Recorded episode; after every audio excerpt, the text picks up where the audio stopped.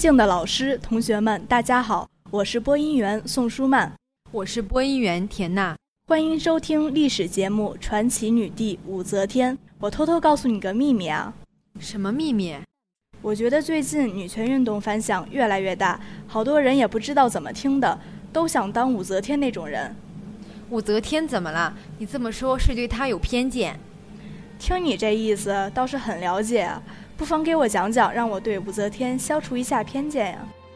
这好说。贞观十一年（公元六三七年），武氏女如意奉诏入宫，时年十四岁。她的入宫改变了唐朝的历史走向。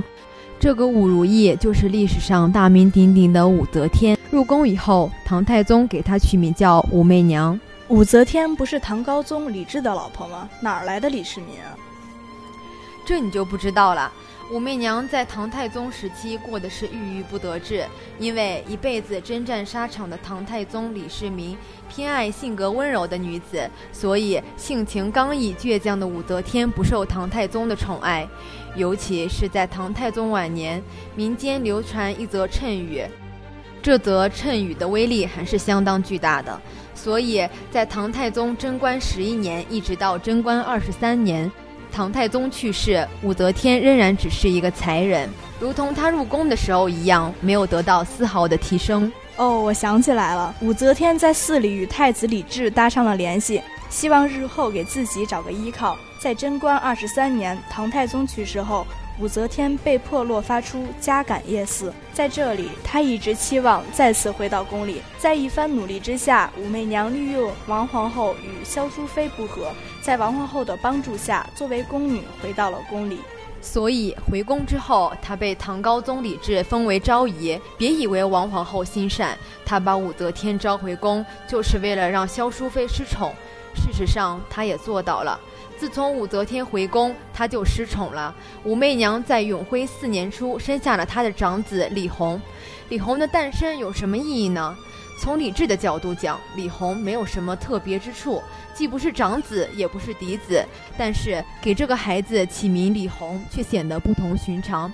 李弘是道教一个谶语。魏晋南北朝以来，天下战乱频繁，瘟疫流行，百姓仍然渴望平定幸福的生活。在这种情况下，道教在全国流行开来。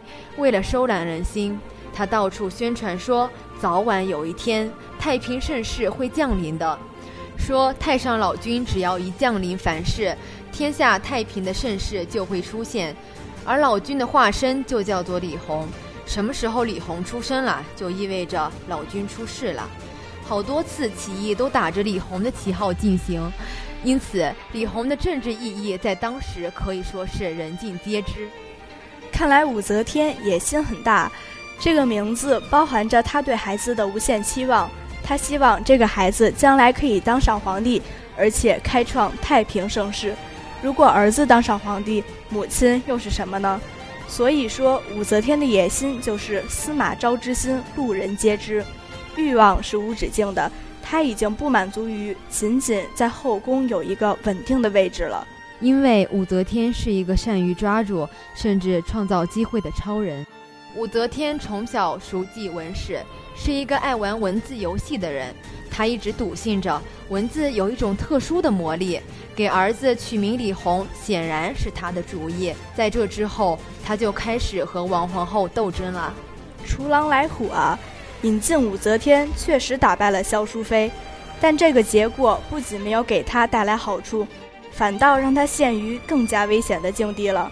萧淑妃的儿子仅仅封为雍王，已经让她如临大敌，而武则天直接暗示他：“我的儿子要当皇帝。”这样，武则天和王皇后的蜜月期结束了，昨天的盟友变成了今天的头号敌人。别忘了，还有萧淑妃呢。自从武则天进宫，地位就一落千丈。她对武则天自然恨之入骨。可是这两个失意的人就结合起来了，于是两方面相与诋毁，互不相让。可是这种方式对武则天是不利的，因为王皇后有着强大的背景，而武则天有的只是皇帝的宠爱，而这种宠爱是不长久的。所以武则天用了非常手段。用亲手杀死自己女儿嫁祸给王皇后的办法，让唐高宗起了废后之心。我的天，杀自己亲生女儿啊！先听我说完，女儿不死，可能后果死的就不止她和她其他的儿女了吧？皇上起了废后之心，可长孙无忌这些关陇贵族也不会答应啊。那可不，唐高宗和武则天亲自去长孙无忌那儿串门，结果没换来好脸色。你要知道，当时朝廷以长孙无忌、主遂良为首的元老大臣势力强大，唐高宗的权力受到很大的限制。外廷以长孙无忌为首的很多大臣反对着唐高宗废后立武，武则天前进的道路也因此充满荆棘。唐高宗企图借废后立武的重振皇权，打击元老大臣势力。于是，武则天开始成为高宗政治上的战友。两个人事业爱情走一起了。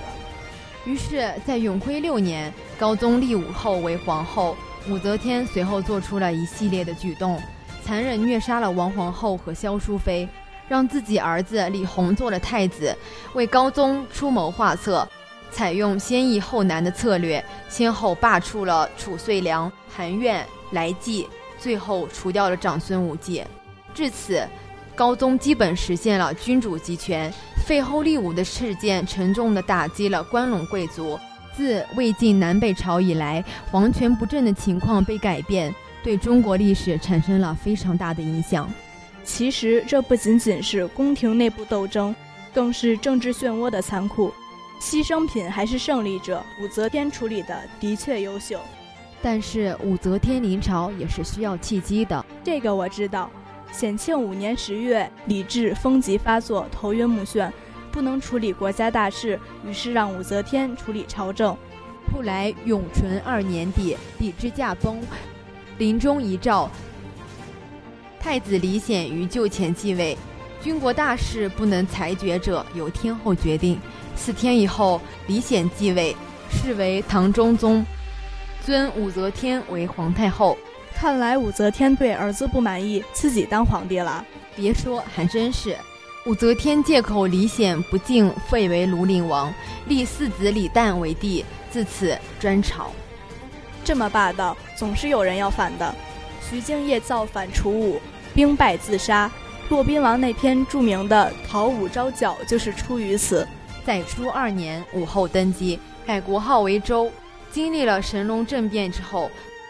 八十二岁的武则天病逝上阳宫，我不知道该怎么和你去说武则天，但是她绝对没有你想象的那么强势。嗯，我现在懂了，中国人习惯于用贴标签的方式来评述历史，越淡人物，与武则天也不例外。有人说她是心如蛇蝎的女人，为争恩宠掐死女儿，杖杀皇后；为报旧仇杀死兄长；为保后位暗杀姐姐。为争皇位毒死儿子，为保皇位杀人如麻。史家只关注历史台面上的闹腾，只关注他的荒淫无度，却不愿意走进他的精神世界。一个狂放野性的年代，跃动着浪漫，也同样弥漫着残酷。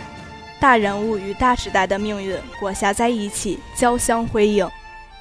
没看出来你觉悟这么高啊！没错，标准之下，活色生香的武则天焉有不醉不悟之理？这也是我所说的历史的不宽容。这种不宽容，让既非正统也非男人的武则天被历史涂抹上更多似是而非的油彩，并且这种渲染大有愈演愈烈之势。于是我们看到，即使在最权威的正史史料中，武则天的政权合法性也没有得到相应的关注和承认。娥皇叶卡捷琳娜的身份更为低贱，是一个妓女出身。俄罗斯是多么尊敬为他们国家做出巨大贡献的女皇，在开放的世界里，中国的历史学家们确实应该前后左右看看，不能光咬牙低头、固步自封，坚持一己之见。想想历史不过千年寒暑，好像昨天才打马路过长安街，与你买花载酒初相见。问一生多少如烟往事，多少迷离真相在其间。废话少说，还是让我们打马上路吧。同学们，本期节目到这里就要结束了。感谢编辑王进奇、杨文霞、冷彤，策划王子腾、孙伟清，喜欢我们节目的同学，下载荔枝 FM，搜索 FM 三七六六零八，关注校园之声广播站收听。我们下期再见，再见。